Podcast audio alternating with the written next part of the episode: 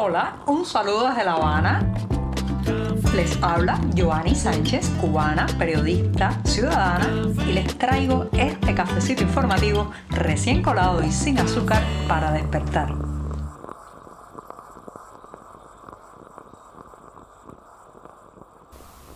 Ya estamos viviendo la segunda mitad de este mes. Hoy es 18 de enero de 2023, una jornada de miércoles que ha amanecido soleada pero muy fresca aquí en la capital cubana después de una madrugada fría. Estamos todos eh, con abrigos, protegiéndonos, enguatadas, suéter, hasta guantes he visto en las calles habaneras. Así que me voy a tomar un sorbito de café bien caliente para continuar con las noticias principales de este día. Allá voy con este primer buchito.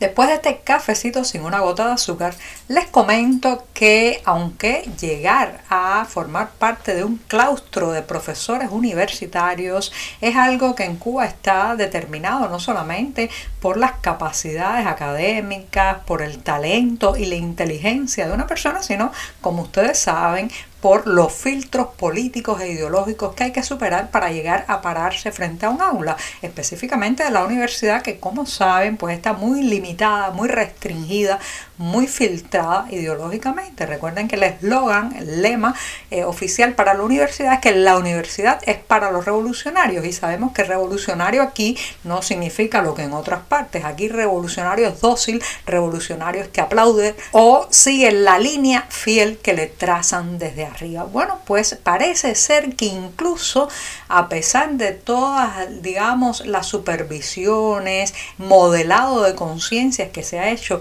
en los profesores, universitarios, bueno, pues siguen siendo personas inteligentes que se enfrentan a una realidad que ya no pueden callar. En las últimas horas se ha sabido, se ha empezado a difundir dos incidentes. Uno de ellos es el de un profesor de la Universidad de La Habana que ha lanzado lo que calificó él mismo de un grito desesperado ante el éxodo migratorio que se está llevando a sus estudiantes, está dejando vacías las aulas universitarias de este país.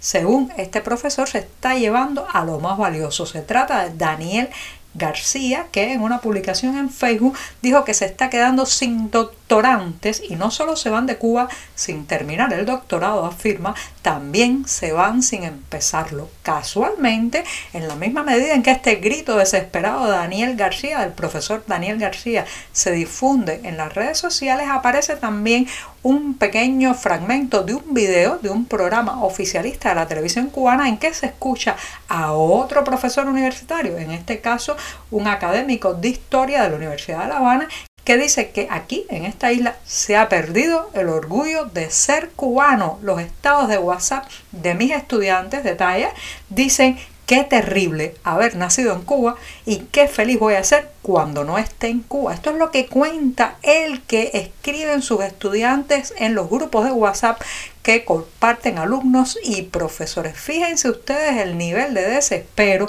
No les puedo contar las caras que tenían los otros, eh, que los otros panelistas que estaban en este programa de televisión, especialmente el oficialista, supraoficialista, conductor del programa, que, bueno, pues todo su rostro sabía esas declaraciones del profesor de historia eh, pues estaban metiéndolo en un profundo problema. ¿Por qué? Por decir la verdad, por sencillamente confesar frente al micrófono lo que todos estamos notando hace mucho tiempo, que en la medida en que se va lo más valioso, lo más atrevido, lo más joven de la nación, nos vamos quedando con un país más pobre, no solamente en lo económico, sino también en lo espiritual, en lo académico y en lo profesional. El grito de los profesores de las casas de altos estudios parece que está llegando a escucharse.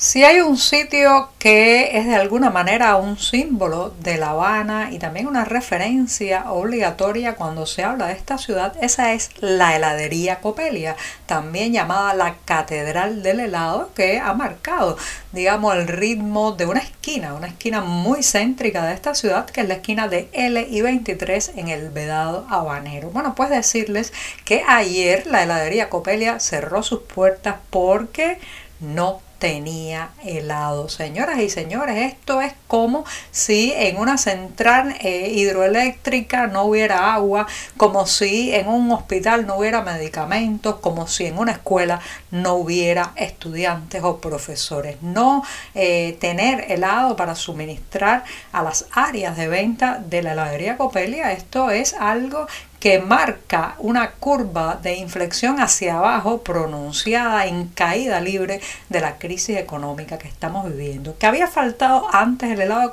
En Copelia sí, es cierto, ha faltado otras veces, se han implementado además experimentos de, para tratar de racionar el número de bolas de helado que puede tomar eh, cada cliente, eso específicamente en los años más duros de eh, la crisis de los 90, conocida con el eufemismo oficial de periodo especial, pero lo cierto es que eh, eh, Copelia es una especie de corazón de la ciudad también y ahora cuando se paraliza, cuando no se puede vender su producto, digamos, emblemático, eso quiere decir el coma inducido, la muerte cerebral en que está la economía y el comercio, no solamente en esta urbe, sino a lo largo de toda la isla. Copelia, esa emblemática heladería que aparece en películas como la famosísima Fresa y chocolate de Tomás Gutiérrez Alea, Copelia se queda sin helado. ¿Qué más?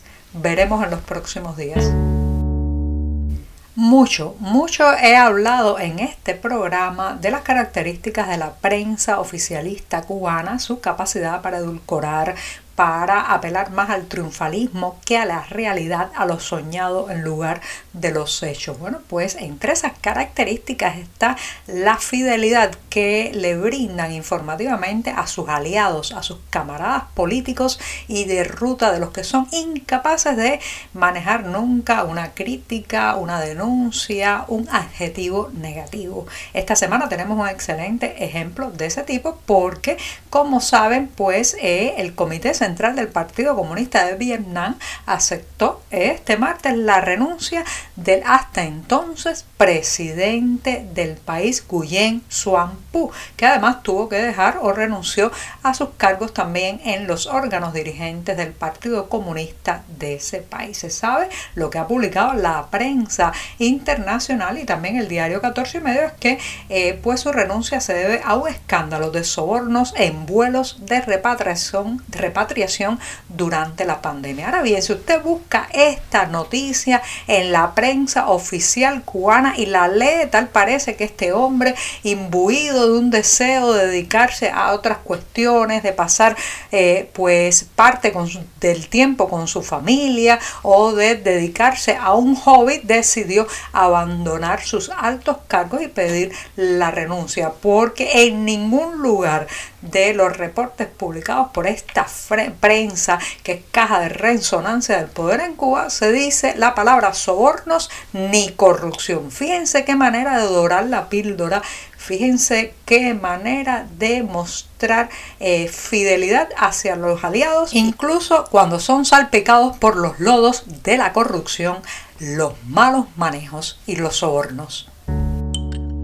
La jornada puente, el día bisagra, llega a su final en este podcast y me despido recomendándoles que anoten en la agenda que el próximo 3 de febrero se le rendirá homenaje a la vedette cubana Rosita Fornés. En ese día se cumplen 100 años del natalicio de esta artista que, como saben, marcó una impronta en la música, la interpretación y también el carisma cultural cubano. Falleció lamentablemente en junio de 2020 a los 97 años, pero se le va a recordar en esta ocasión, el próximo 3 de febrero, como se merece, con buen arte. Será dos, serán dos presentaciones, una en eh, Miami, donde pasó los últimos años de su vida, y otra aquí en La Habana, ese 3 de febrero, en el Teatro Martí. Los detalles, como siempre, los pueden encontrar en la cartelera del diario digital 14 y medio. Y deseándoles una hermosa tarde y jornada de miércoles, me despido hasta mañana. Muchas gracias. Por hoy es todo. Te espero mañana a la misma hora. Síguenos en 14medio.com. También estamos en Facebook, Twitter, Instagram y en tu WhatsApp. No olvides, claro está, compartir nuestro cafecito informativo con tus amigos.